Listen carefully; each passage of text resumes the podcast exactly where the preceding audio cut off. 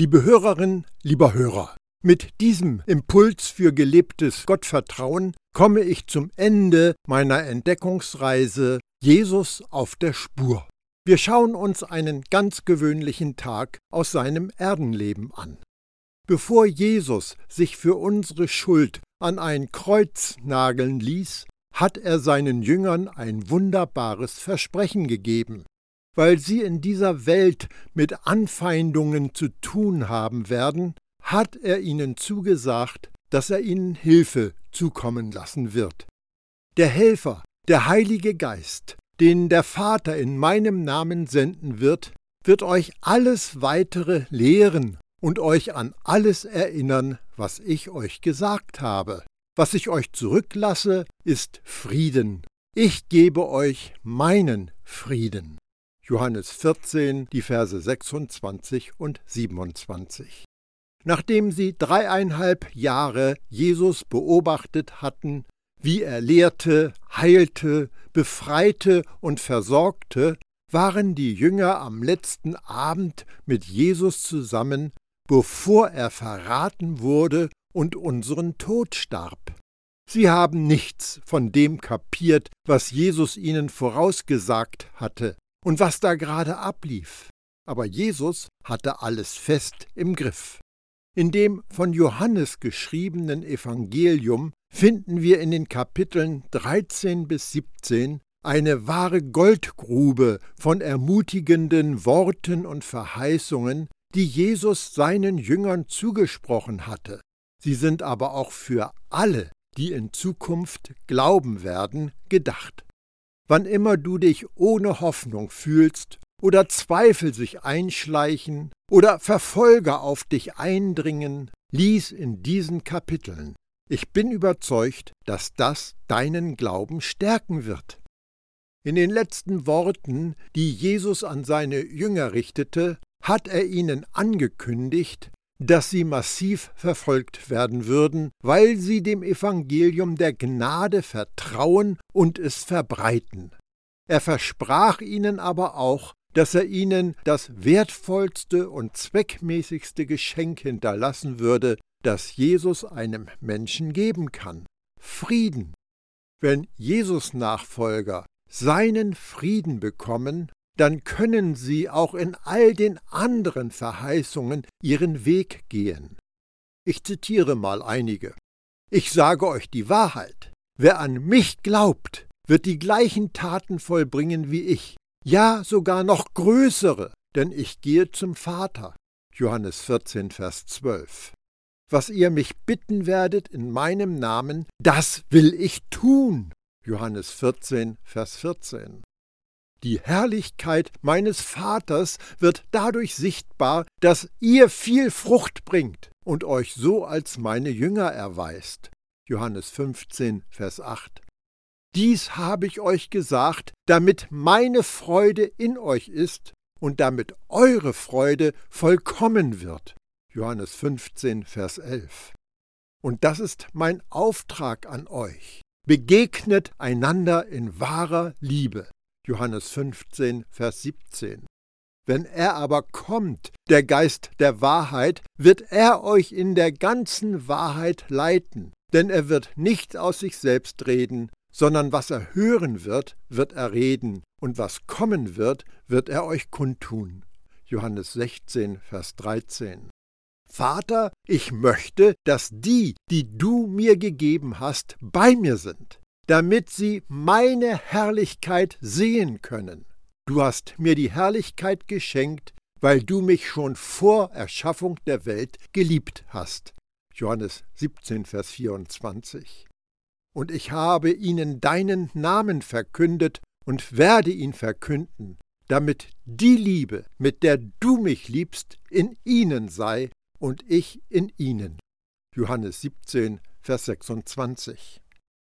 Jesus wird mit seinen Jüngern aramäisch gesprochen haben. Darum wird er das Wort Shalom gebraucht haben, als er über den Frieden sprach. Das hebräisch-aramäische Wort Shalom hat die Bedeutung von Unversehrtheit, Heilsein, Wohlbefinden.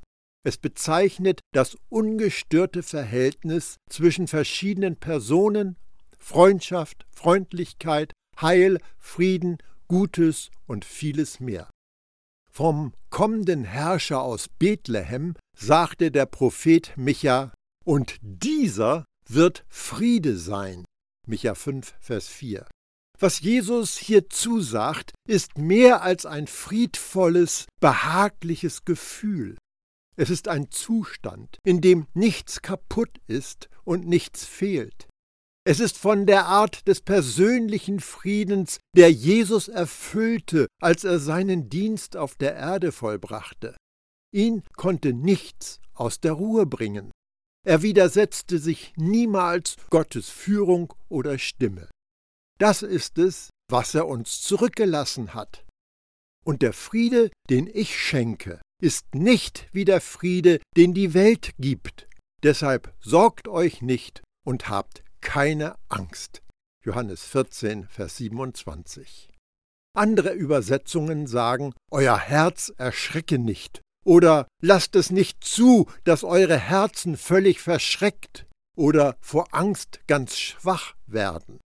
Der Friede, den Jesus uns hinterlassen hat, ist nicht von der Art, wie die Welt ihn geben kann. Jesus Friede ist nicht unaufrichtig, verlogen, oberflächlich, verletzlich oder unbefriedigend. Die einzige Erwartung, die Jesus an uns hat, ist schlicht und einfach, sorgt euch nicht und habt keine Angst. Sich Sorgen zu machen ist das Erste, dann kommt die Angst. Es geht darum, unser Herz zu schützen. Weil unser Geist in Jesus ist, ist er auch in Frieden. Unser Normalzustand als Jesus-Nachfolger ist Frieden. Es ist viel einfacher, den Frieden zu bewahren, als ihn zu erlangen. Wenn wir es einfach nicht zulassen, dass unser Herz beunruhigt wird, werden wir nicht den Kampf mit der Angst führen müssen. Ich bin immer wieder überrascht, wie gut es mir tut, wenn Sorgen, Ängste, Zweifel, Selbstverurteilung sich bemerkbar machen und ich mir sagen kann, Hans, lass es nicht zu, dass dein Herz völlig verschreckt oder vor Angst ganz schwach wird. Dann erfahre ich, dass Jesus ganz nahe ist. Im Evangelium von Markus in den Kapiteln 4 und 5 wird uns ein Tag in Jesus Erdenleben gezeigt. Hier können wir aus erster Hand Zeuge dieses Friedens werden, den Jesus uns gegeben hat. Wir wollen einmal Mäuschen spielen und Jesus an diesem normalen Tag beobachten. In Kapitel 4 erfahren wir, dass Jesus einen guten Teil des Tages damit ausfüllte, dass er die Volksmenge von einem Boot aus lehrte. Dann zog er sich mit seinen Jüngern zurück und erklärte ihnen die Bedeutung der Gleichnisse, die er vorher erzählt hatte. Als nächstes bestiegen sie ein Boot, um auf die andere Seite des Galiläischen Meeres zu fahren. Jesus wusste, dass sie dort einem besessenen Gerasener begegnen würden. Seine Jünger waren mit dem Boot beschäftigt und ahnungslos. Am Abend jenes Tages sagte Jesus zu seinen Jüngern, wir wollen ans andere Ufer fahren. Sie schickten die Leute nach Hause und nahmen ihn, so wie er war, im Boot mit. Einige andere Boote fuhren Jesus nach. Plötzlich brach ein schwerer Sturm los, so dass die Wellen ins Boot schlugen und es mit Wasser voll lief. Jesus aber schlief im Heck auf einem Kissen. Die Jünger weckten ihn und schrien, Rabbi, macht es dir nichts aus, dass wir umkommen?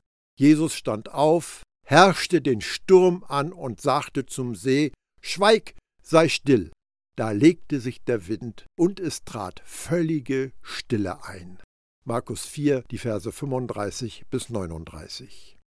Als erstes sollten wir beachten, dass es Jesus war, der gesagt hat, wir wollen ans andere Ufer fahren.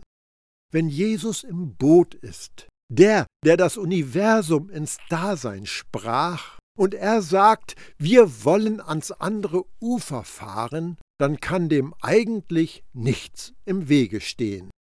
Der schwere Sturm weist auf einen Wirbelsturm hin. Während das Boot zum Spielball des Windes und der Wellen wird und mächtige Wellen gegen das Boot prallen, schläft Jesus, erschöpft von dem Tagesgeschehen, auf einem Kissen hinten im Boot. Versuche einmal, dir diese Art von Frieden vorzustellen. Der Krach des Sturms, das Hin- und Herschlagen des Bootes, die Wassermassen, die über Bord kamen weckten Jesus nicht auf.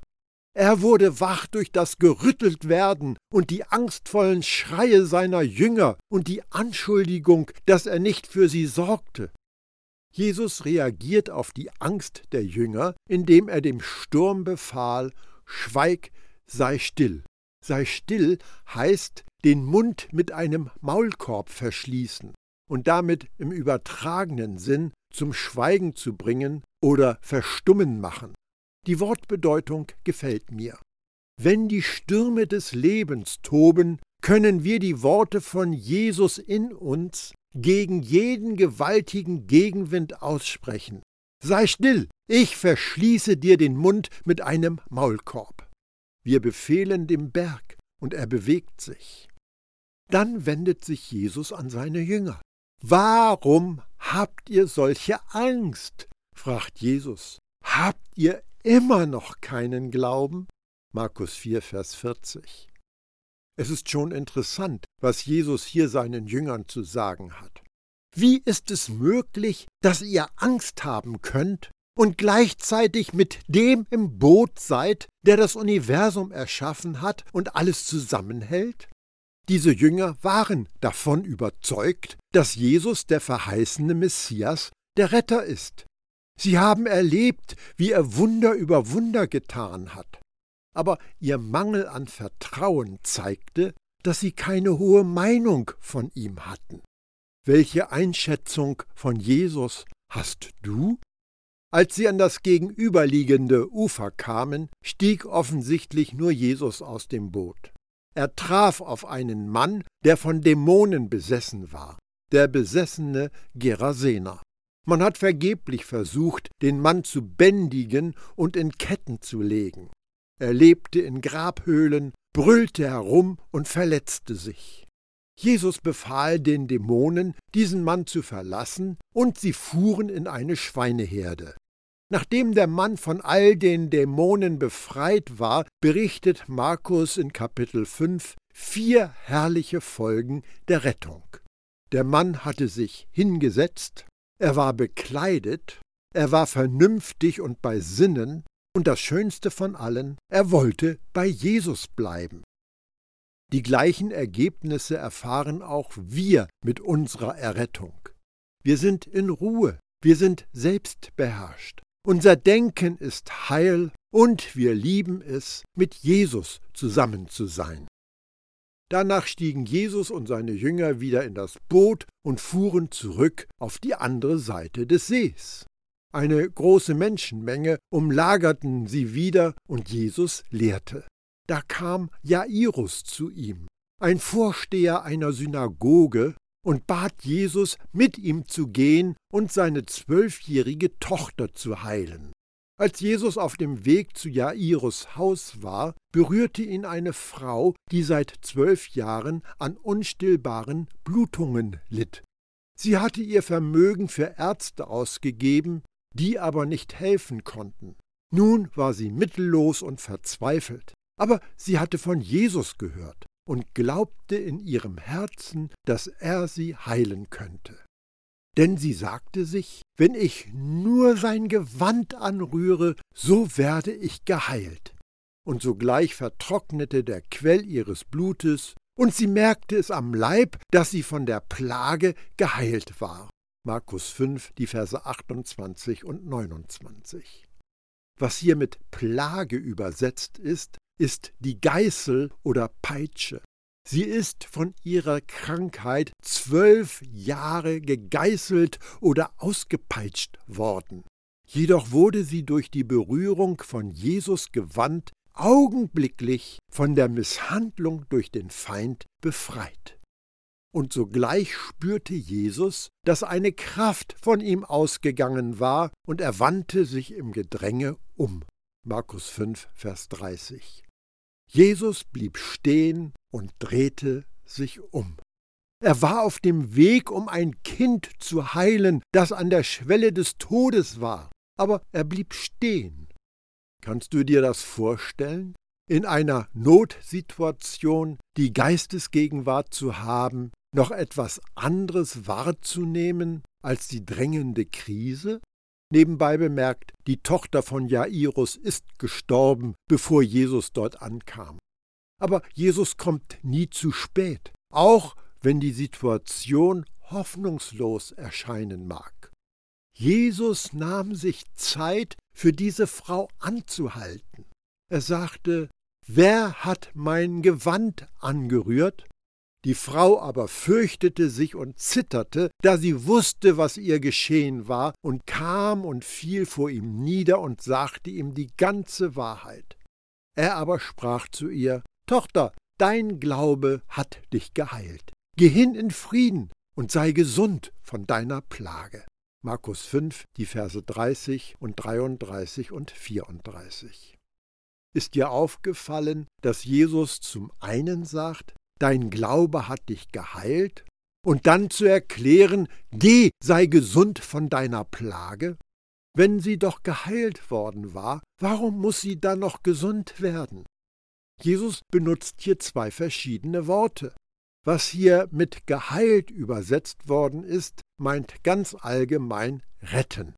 Diese Frau ist aus ihrer jahrelangen Krankheit gerettet worden.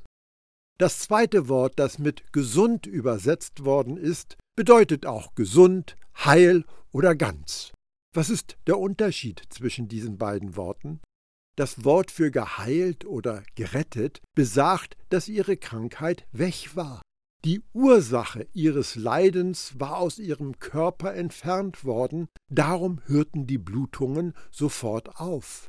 Aber das bedeutete nicht, dass auch die Auswirkungen von diesen zwölf Jahren des Leidens verschwunden waren. Darum die zweite Aussage.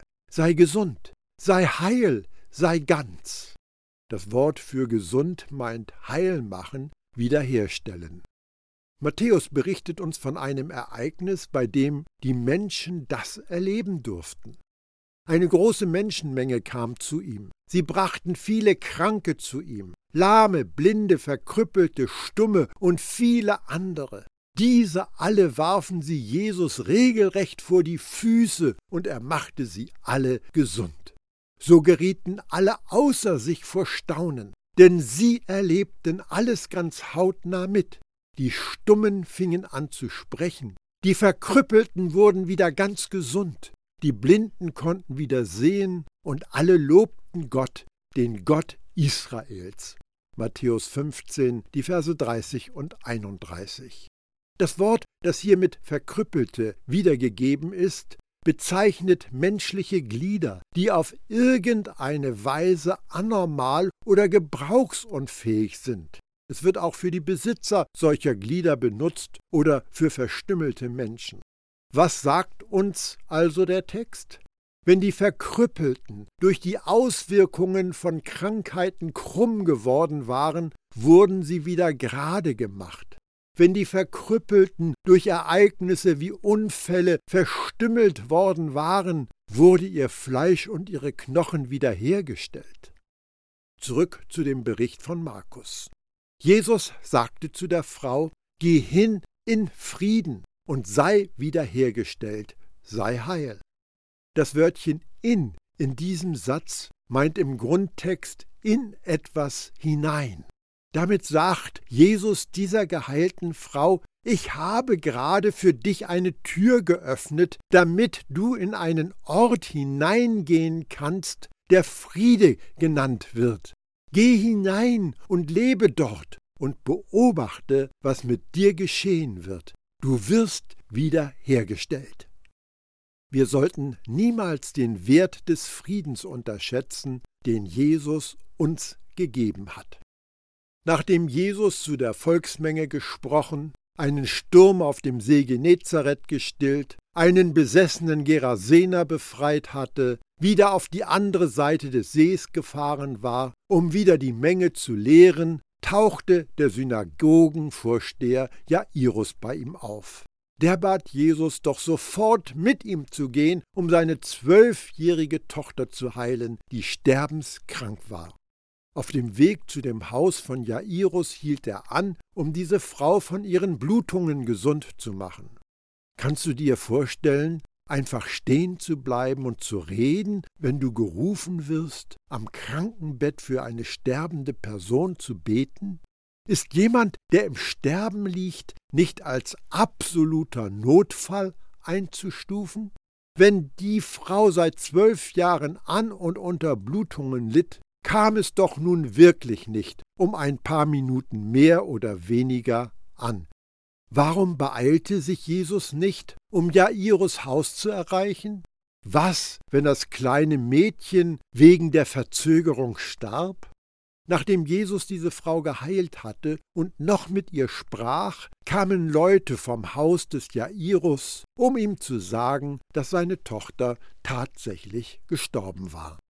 Deine Tochter ist gestorben, du brauchst den Rabbi nicht weiter zu bemühen. Jesus hatte mitgehört und sagte zu dem Vorsteher, Fürchte dich nicht, glaube nur. Markus 5, 35 und 36. Jesus sagte dem am Boden zerstörten Vater, Glaube nur. Was steckt nicht alles in diesen beiden Worten? Setze deine Zuversicht in mich, verlass dich auf mich, sei davon überzeugt, dass ich das im Griff habe, vertraue mir. Jesus ging mit den Eltern und Petrus und Jakobus und Johannes zu dem Haus, vorbei an laut weinenden und klagenden Angehörigen und Freunden. Er warf das ungläubige Volk raus, ging an das Bett des Mädchens und sagte Talita kum, das heißt übersetzt Mädchen, steh auf. Sofort erhob sie sich aus dem Bett und ging umher. Selbst wenn es scheint, dass Jesus spät dran ist, kommt er doch nie zu spät. Das waren Ereignisse aus einem Tag von Jesus Erdenleben. Sein Joch drückt nicht und seine Last ist leicht. Das Leben in Jesus Frieden ist voller aufregender Ereignisse. Es ist das Leben im Übernatürlichen und er hat die Tür geöffnet und uns eingeladen, dieses Leben mit ihm zu leben. Eines der beliebtesten Bilder, wenn ich Jesus anschaue, ist die Geschichte von Maria, die zu Jesus Füßen saß und gespannt zuhörte, als er sprach. Ich meine, der Spur von Jesus zu folgen, würde etwas fehlen, wenn ich nicht auf dieses aufschlussreiche Ereignis eingehe. Nun zu dem biblischen Bericht. Auf ihrem Weg nach Jerusalem kamen Jesus und die Jünger auch in ein Dorf, in dem eine Frau mit Namen Martha sie in ihr Haus einlud. Ihre Schwester Maria saß Jesus zu Füßen und hörte ihm aufmerksam zu. Martha dagegen mühte sich mit der Bewirtung der Gäste. Sie kam zu Jesus und sagte Herr, ist es nicht ungerecht, dass meine Schwester hier sitzt, während ich die ganze Arbeit tue? Sag ihr, sie soll kommen und mir helfen. Doch der Herr sagte zu ihr, Meine liebe Martha, du sorgst dich um so viele Kleinigkeiten. Im Grunde ist doch nur eines wirklich wichtig. Maria hat erkannt, was das ist, und ich werde es ihr nicht nehmen. Lukas 10, die Verse 38 bis 42. Diese Geschichte erinnert mich an Kinder, die ihr Kinderzimmer aufräumen sollen und sich bei der Mutter beschweren. Mama, der Max tut nichts, er lasst mich alles alleine machen. Hast du dich schon mal über Jesus Antwort geärgert? Martha, ich werde der Maria nicht sagen, dass sie dir helfen soll. Mir gefällt, was sie tut. Wir können ja so beleidigt sein, wenn andere sich nicht so anstrengen oder so hart arbeiten wie wir. Dabei übersehen wir einen ganz wesentlichen Punkt. Wir bringen oft Opfer um die uns Gott nie gebeten hat. Wir bitten Gott, er möge doch dafür sorgen, dass unsere Ehepartner oder unsere Kinder oder unsere Mitarbeiter uns mehr helfen. Und dann kann es sein, dass wir zu hören bekommen, nein, das werde ich nicht tun. Du musst lernen, zur Ruhe zu kommen und nicht so abhängig von anderen zu sein, die sich für dich verändern und dir helfen sollen. Und das geschieht, wenn du, wie Maria, dich zu meinen Füßen setzt und mir zuhörst. Ist dir bei dieser Geschichte schon mal aufgefallen, dass Martha nicht nur Maria anklagt, sie bei der Hausarbeit im Stich zu lassen, sondern dass sie auch Jesus beschuldigt? Und weiter ist festzustellen, dass Jesus Martha nicht dafür tadelt, dass sie sich für die Bewirtung viel Mühe gibt, auch nicht dafür, dass sie ihn beschuldigt, ihre Sorgen nicht ernst zu nehmen. Jesus wies sie zurecht, weil sie nicht das eine getan hat, was wirklich zählt. Notwendig ist aber vor allem eins.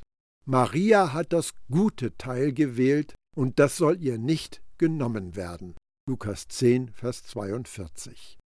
Wir müssen das nicht wegargumentieren. Jesus lügt nicht. Es gibt eine Sache, die für das Leben als Jesus-Nachfolger unabdingbar ist. Und das hat Maria getan. Zu Jesus Füßen sitzend auf seine Worte hören. Das Wort, das mit hören übersetzt wird, bedeutet auch horchen, hören auf, verstehen, so hören, dass das Gesagte ausgeführt oder bestätigt wird. Maria achtete auf Jesus Wort. Sie nahm wahr, was er sagte, und verstand es. Ich bin sicher, dass Martha in all ihrer Geschäftigkeit auch hören konnte, was Jesus sagte. Aber nahm sie das Gesagte wahr und kümmerte sich darum? Anscheinend nicht. Laut Jesus ist das Einzige, was in diesem Leben wirklich notwendig ist, sich um Gottes Angebot der Gnade, das in Jesus zu uns kam und sichtbar wurde, zu kümmern. Jesus sagte, ich selbst bin das lebendige Brot, das aus der himmlischen Welt herabkommt. Wenn jemand von diesem Brot essen wird, dann wird er bis in Ewigkeit leben. Und das Brot, das ich ihm geben werde, ist mein eigenes Fleisch. Das ist die Nahrung, aus der die ganze Welt ihr Leben bezieht. Johannes 6, Vers 51. Ist dich satt am Brot des Lebens. Dies war nun der letzte Impuls für gelebtes Gottvertrauen in der Ansprachenreihe Jesus auf der Spur. Aber es geht mit neuen Gedanken weiter. Ich freue mich, wenn du wieder dabei bist. Unser Vater im Himmel segne dich über alle Maße.